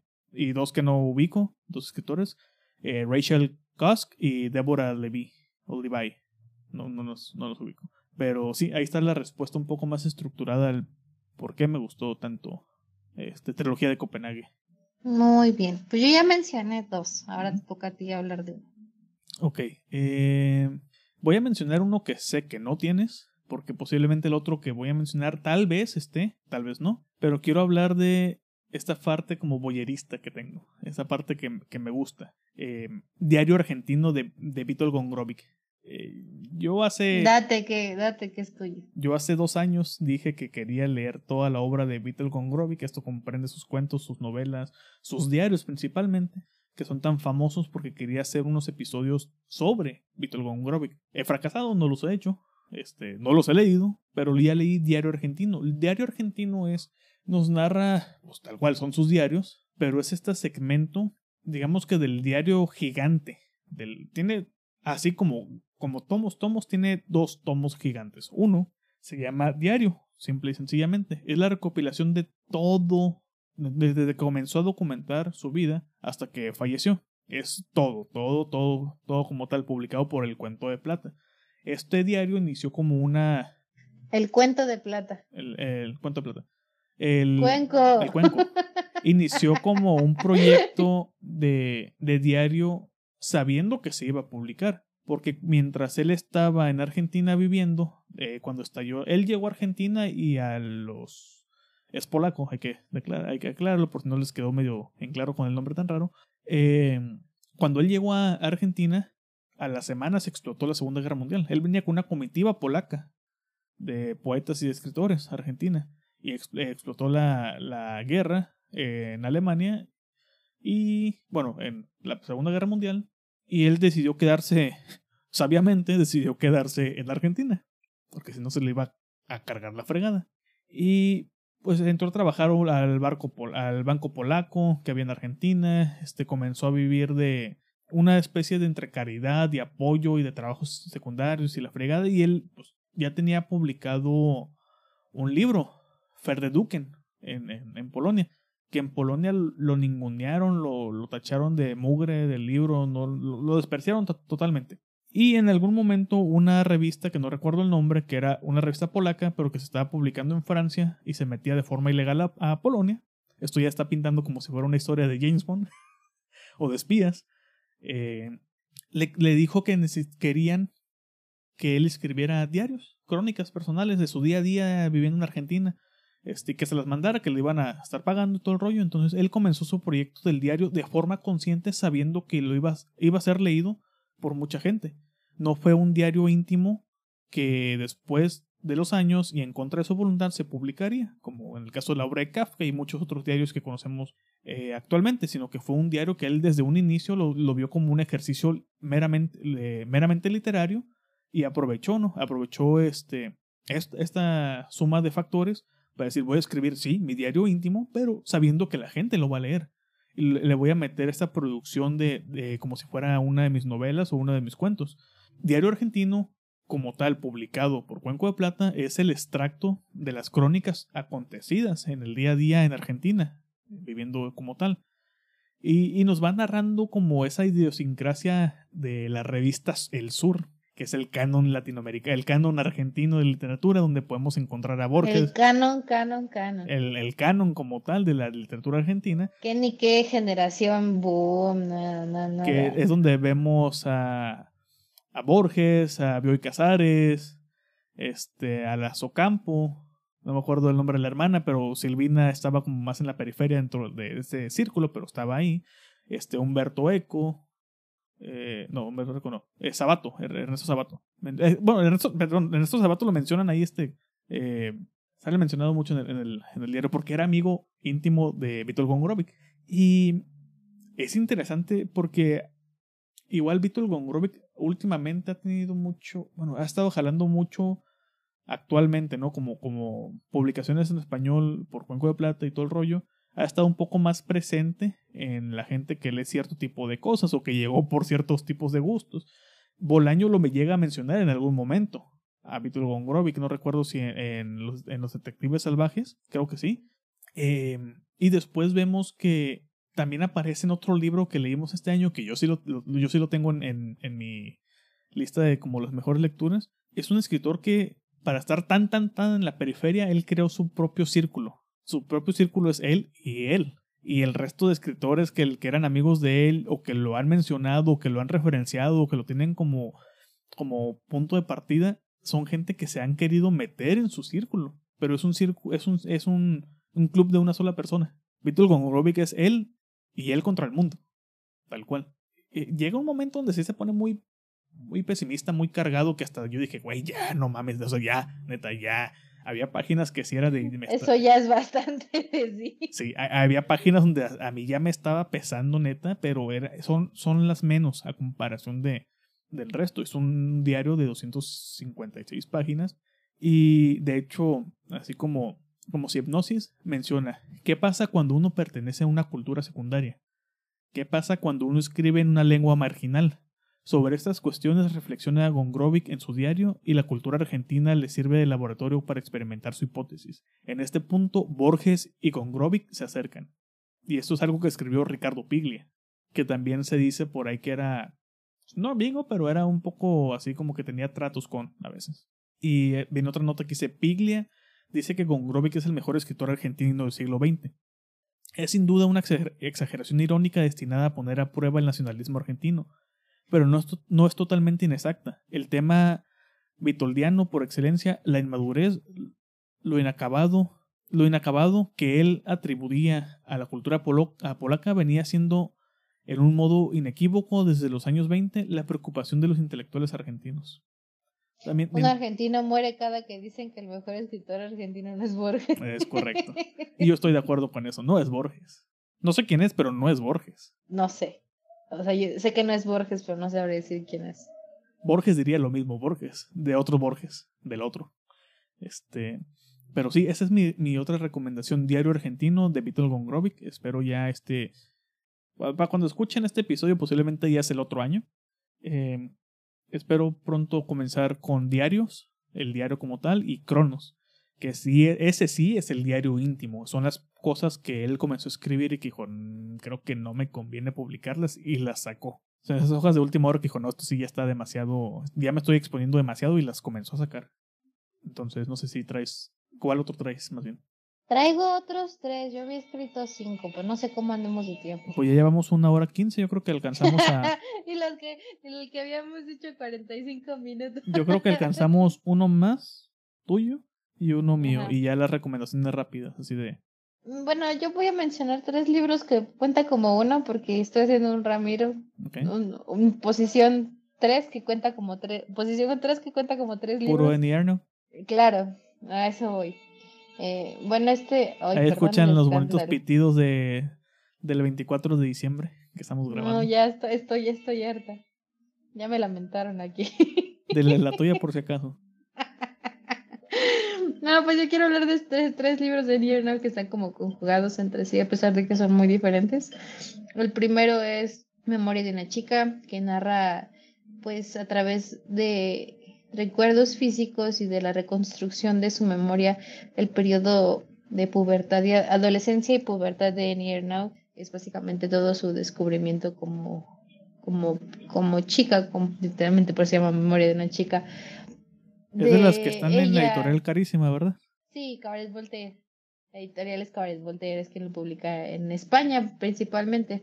Y en este, y en este libro se, se encarga de reconstruir como todos esos sucesos tan importantes que pasaron para ella eh, cuando, cuando comienza a crecer y sale por primera vez del entorno, no solo del seno familiar, sino del entorno de su ciudad y son como todas estas primeras impresiones del mundo y qué era lo que ella sentía que que, o sea, también como son como todas sus expectativas de crecer y todas las inseguridades que convienen, convienen, bueno, que le, le, le convenían a ella al ser una mujer en, creciendo en una entre las décadas del principios de los finales de los 50 y principios de los 60 toda la todas las los, las convenciones sociales que tenía que seguir y cómo se sentía ella al respecto. No sé, es un, es un libro increíble. A pesar de que no es un libro muy largo, pero sí esos son mejores libros.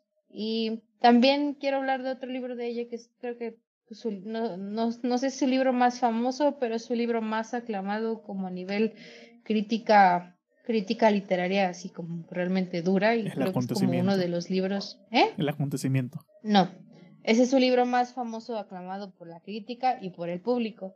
Pero en el caso de el, su libro más aclamado por la crítica literaria y por el que le han valido varios premios, eh, no solo en Francia, a nivel internacional, y de hecho precisamente cuando le dieron el Nobel, es como ese es uno de los libros que mencionan, que pues como, no, no, o sea, no que se lo hayan dado por ese libro, pero sí es como de sus libros más importantes que se, llegaron, que se consideraron para entregarle el, el premio y es los años y básicamente este libro trata de hacer un retrato literalmente de toda su vida no solo bueno ella lo que toma es trata de hacer un no, un resumen sino una recapitulación de toda la historia que ella ha tenido que presenciar desde que nació qué estaba pasando cuando ella nació que era básicamente la segunda guerra mundial hasta a los 2000 o sea todos estos cambios sociales bueno, culturales, tecnológicos, todos, todo, todo, por ejemplo, el impacto que tuvo la guerra cuando era ella niña y cómo impactó no solo como a su familia, sino todo su,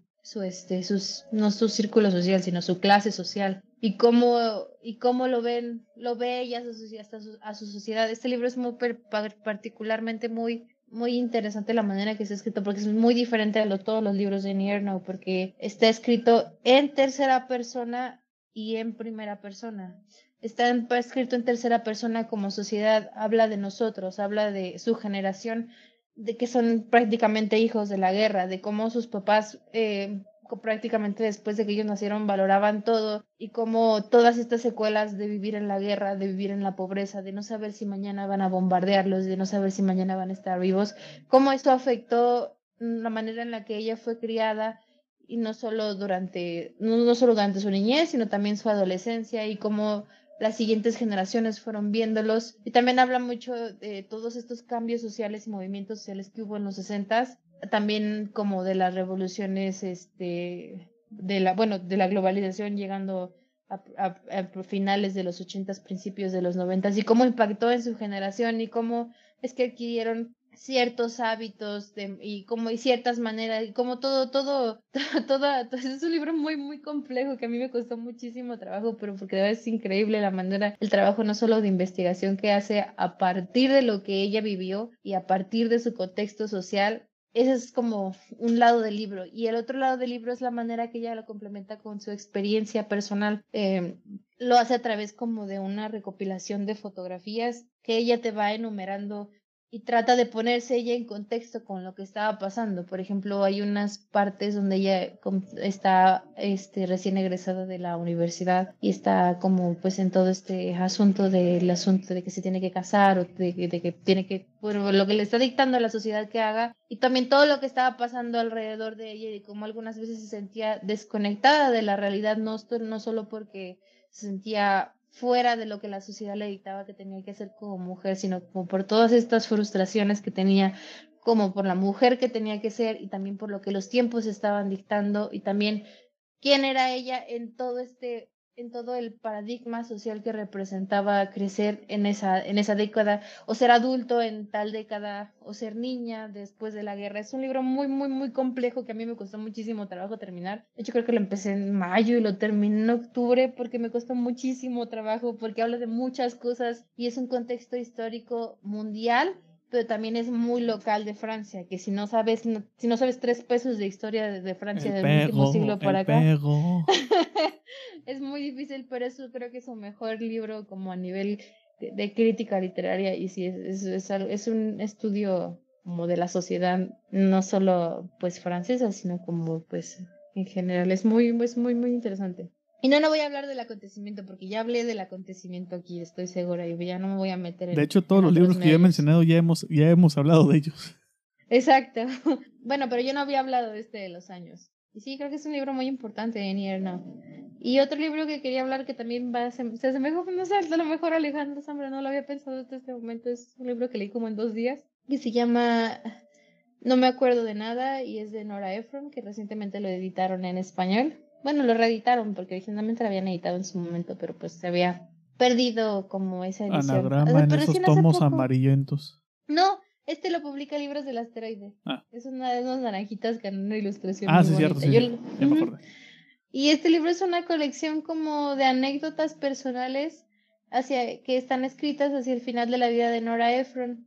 Y es un libro muy bonito y muy triste porque te habla de todos sus amigos y también como de todas las, como, como todo su círculo social reaccionó cuando se, y cómo ella misma se dio, se dio cuenta de que estaba envejeciendo y que pues estaba empezando a sufrir deterioro cognitivo, de que se le empezaron a olvidar las cosas literalmente. y por eso el libro se llama No me acuerdo de nada, porque es ella queriéndose aferrar como a todos estos recuerdos que tiene de la vida de su esposo, de sus matrimonios, de, de, de que trabajó, de dónde trabajó y de cómo creció y también de cómo fue adquiriendo, adquiriéndose el renombre, no solo como escritora, sino como cineasta. Es un libro muy personal y es, creo que si no te gusta Nora Ephron, o si no, no sabes quién es Nora Ephron, pues no te va a gustar. Básicamente ya me fui como Gordon Tobogán, pero Nora Ephron es, fue una escritora, periodista, eh, también escribió guiones, fue directora, también fue una figura muy importante en la en la oleada de feminismo de los setentas que abogó pues precisamente por la igualdad de las mujeres. Es una figura muy importante para pues para la para Estados Unidos y básicamente ella escribió como las mejores rom-coms de la, de la vida. Ella, ella fue la reina de los rom-coms. Básicamente, cuando Harry conoció a Sally y tienes You've Got Mail. Son las madres de las rom-coms y si no las conocen, pues vayan a verlas. Y ese libro me gustó mucho porque es muy triste, pero también se siente muy, muy cálido. Te digo, es un libro muy personal porque es como una colección de anécdotas de ella creciendo y tratando de, aferrar, de, aferrarse a, a quien era y a lo que la hacía ser ella antes de, antes de morir. Y es muy bonito y es muy triste. Y ya. Muy bien. Yo tengo. Voy a mencionar cuatro que son, son tres, este, que son los que podrían... Uno ya hablamos de él, a largo y tendido, de hecho estabas tú en el episodio, estabas aquí en Tijuana, pero no voy a mencionar, son como las menciones especiales rápidas, pero no voy a hablar de él. Quiero, Con su píquele aquí para escuchar el episodio. quiero irme por un libro un poco más pequeño, un poco más fuera, que lo mencioné en algún episodio, pero muy por encimita. Eh, pero bueno, las menciones especiales son La más recóndita memoria de los hombres, de Mohamed Garzar, libro que tengo autografiado. Alejandra me consiguió el autógrafo. Este, Asalté por ese autógrafo. Asaltó al escritor con ese autógrafo. Eh, fue a la plática y pues ya, ya, ya hablamos, ¿no? De, de ese libro largo y tendido durante aquel episodio, pero no nos podemos escapar de, de Bolaño en este, en este podcast. Entonces, el espíritu de Bolaño está permeando todo el libro, completamente todo el libro, y aparte, también está permeando a Vítor Gongorovic, porque hay todo un capítulo en Argentina donde hablan con Vítor Gongorovic, con Ernesto Sábato, este, o Sabato, eh, que estamos buscando a TC Elimani, este, ¿no? que, están buscando este personaje, eh, nuestro principal que se llama Diegane Latir Fayé, razón por la cual Alejandra le dice Diegane a, a Diego, al gatito que yo le digo Yukio Mishima, pero ya mutó su, su nombre a Diegane Mishima. Es que tú, es que, o sea, la explicación es que tu hermana le puso a Diego. Yo, yo, lo muté a Diego. Sí. Entonces, este, que justamente eh, hablando de los premios Goncourt, que ya hablé de Herbert Letelier con la anomalía, eh, Mohamed Garzar fue el premio Concord del 2022, vein- sí, 22. Y eh, es su primer libro, es su segundo libro y su primer libro traducido al español.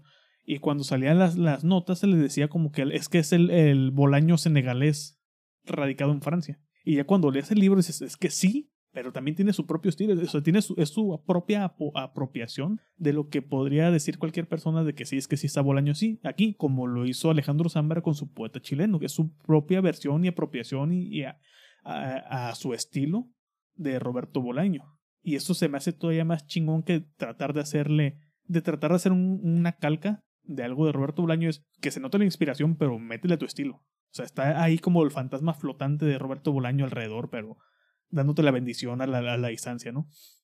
Esa es una de las menciones especiales. La otra mención especial es Nostalgia, de Mercha Cartaresco. Me gustó mucho, batallé con muchos cuentos, pero lo que es el ruletista me encanta y lo que es el último cuento que no has leído, el del arquitecto, El arquitecto. el arquitecto es una cosa que, neta si, si entra, si no Hasta en- te dieron ñañaras, Sí, sí. creo. si, si no entra, como bien dijo Miguel, si no entra en, un- en uno de mis, en mi top de los mejores cuentos que he leído, que no tengo un top de cuentos como tal, si no entra en el top es el mejor libro, es el mejor cuento que he leído por lo extraño que es, lo... Más viniendo de, de, de que, de que me gusta mucho el ambiente de esos Países Bajos, esos centroeuropeos, decadencias de eh, apéndices de la URSS, de ese tipo de, países que, tanto me encanta esa, e- esa época decadente en lo estético. Este, este cuento es, no- hay forma de escribirlo, se llama el arquitecto y de podría ser el arquitecto del universo, el arquitecto del mundo, el arquitecto de, la colonia o algo, pero es, es algo que está más allá de, de un simple cuento, es, algo magistral, es algo chingoncísimo el cuento. Sí, neta, si no les gustan los demás cuentos de este libro, van a amar el, el arquitecto. O sea, el, el precio del libro se justifica por el arquitecto, si, si lo quieren ver de esa forma. Otra mención especial, que aquí es un poco queja, pero, pero a fin de cuentas también mención especial, como no podía faltar, eh, Laszlo Krasnahorkai, eh, hubo una primera edición por acantilado este año, pero publicado inicialmente en 1986 sobre cuentos. Aquí mi mayor queja es que si ya estás publicando cuentos, ¿por qué chingados no publicas todos los cuentos que tiene eh, Laszlo? ¿O eh, por qué no publicas todos los cuentos que tiene Laszlo Krasnahorkai? ¿O por qué no por lo menos eh, publicas una, un volumen con más cuentos? Porque nada más metieron 6, 8 cuentos cortos que se sienten como una novela. De hecho, o sea, se sienten como, como eh, brazos desarticulados de una misma novela. Si tú los puedes leer de corrido y dices, ah, ok, pues es una, una novela así como fragmentada, o son cuentos como tal. El primero y el segundo tienen relación directa, el resto de cuentos lo podemos ubicar en el mismo universo. Están buenos, están chingones, pero esa es la mayor queja, porque no, no, hay, no hay cuentos en español de Krasnahorkai hasta ahorita con este libro, que se llama Relaciones Misericordiosas, eh, que se lo regalé a Miguel por su cumpleaños, justamente. Y eso, o sea, porque si tuviese la opción de poder meter un poco más de cuentos, ¿por qué metiste nada más 8 o 9? Esa, es mi, mi queja principal. Y ahora sí, mi última mención, mención propiamente que el puesto iba a ser para la más recóndita memoria de los hombres, pero dije, quiero meter algo, algo diferente. Ladrilleros de Selva Almada. El segundo libro de su trilogía no oficial, que creo que la conocen como la trilogía de los hombres. Eh, es una novela de 194 páginas de tu editorial favorita, este, Penguin Random House. Y Los odio. nos narra una historia en, en un mundo muy, muy, muy específico. Nos- se llama Ladrilleros porque es, es justamente la pelea de dos familias que se dedican a, a la fabricación de ladrillos, esos ladrillos de construcción, en, en un lugar que se llama Litoral, en Argentina. Es, es- es así como que muy, muy, muy, muy de, de, de rancho. Es como, digamos, una especie del rancho argentino, de la no la pampa propiamente, pero así como una tipo rancherías o, o algo en donde está aconteciendo la, la historia. Y todo sucede, o todo inicia, porque hay un pleito entre esas dos familias. Cuestiones de terreno, cuestiones de negocio, este, las auténticas, las peleas por los terrenos de la abuela. Eh, personajes perezosos, personajes que no, no tienen un objetivo en la vida más allá de, de terminar de trabajar y pistear y fumar y aunque tengas una familia que tengas que, que alimentar y todo el rollo.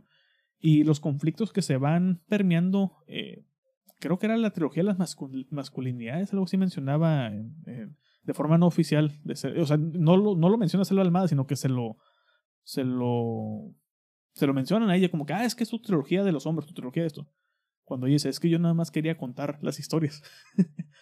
Pero tiene algo que ver, es la pelea entre el ego de estos dos hombres, eh, hombres de familia que se dedican al negocio de los ladrillos y relaciones con los hermanos, con las pandillas, de las relaciones de las peleas de las cuadras, de que tú eres de este grupo yo soy de este otro grupo, eh, cuestiones ahí un poco, como viene mencionado aquí, como un poco eh, LGBT queers, ahí que, que van saliendo alrededor de la, de la historia, que no, no menciono porque sería como spoiler, pero es un libro que se lee rápido, es un libro que también me chingué en un día y medio, de que dije, ah, lo voy a comenzar a ojear y de la nada ya lo terminé. Es, es de, es de esos libros, justamente. Y me, me gustó mucho porque El viento que arrasa es un libro que me encantó, que lo leí el año pasado, del de, también de Selva Almada, y me gustó mucho. Me encantó ese libro. Son historias muy sencillas, son historias muy locales, muy pequeñas, pero que, que suceden muchas cosas. Suceden muchas cosas o, o tienen mucho para desarrollar a pesar de que son historias un poco humildes en el sentido de la magnitud. No son historias tan universales, no son historias tan globales como la más recuenta memoria de los hombres, son, son historias más pequeñas, más locales, este, más específicas de un lugar, pero que esa misma especificidad, especific- eso mismo que lo hace específico lo vuelve muy universal. Entonces sí, esa es mi, mi última recomendación. Ladrilleros de Selva Almada está publicado en, en Penguin Random House. Muy bien. No sé, Pues si, ya. no sé si tengas algún otro, así como mención rápida de salida. No, ya, ya, Ya. estuvo bueno. y pues Alejandra, ¿dónde, dónde podemos seguir? Arroba guion bajo Green Gloves en Twitter, en Instagram como arroba Reading Fitzgerald. Muy bien, eh, pueden seguir en Ramiro ALVRM94 en Twitter y en Instagram, al Miguel como arroba Zaratestra en Twitter y arroba Zaratestra guion bajo en Instagram y eh, al podcast en PDD guion bajo podcast en todos lados, literalmente TikTok, Instagram, Twitter y Wattpad. mm, Wattpad posiblemente. Y pues ya, feliz Navidad atrasada. Pónganse hasta la madre o ahí nos cuentan si terminaron el torito allá en, en tu rancho o, o cómo les fue. Si se, la, si se pelearon por los terrenos de la abuela. Dan de cenar muy bien. Eh, dicen, dicen. Sí, cuenta la leyenda que dan muy bien de cenar. no, no, no le he prendido las noticias, pero esta hora están publicando el menú. A veces cenan mejor que uno, ¿no? La verdad es que sí, eh, sin todo el desgorro, desgorra de cocinar. Pues ahora sí, jovenazos, gracias por haber escuchado. Saludos especiales a todos. Ahí en el, en el top del año hacemos menciones específicas, pero saludos a todos y Más a los que sí leen. Más a los que sí leen. Y yo creo que voy a poner por segunda vez en el episodio, ya en edición, la famosísima frase de Miguel.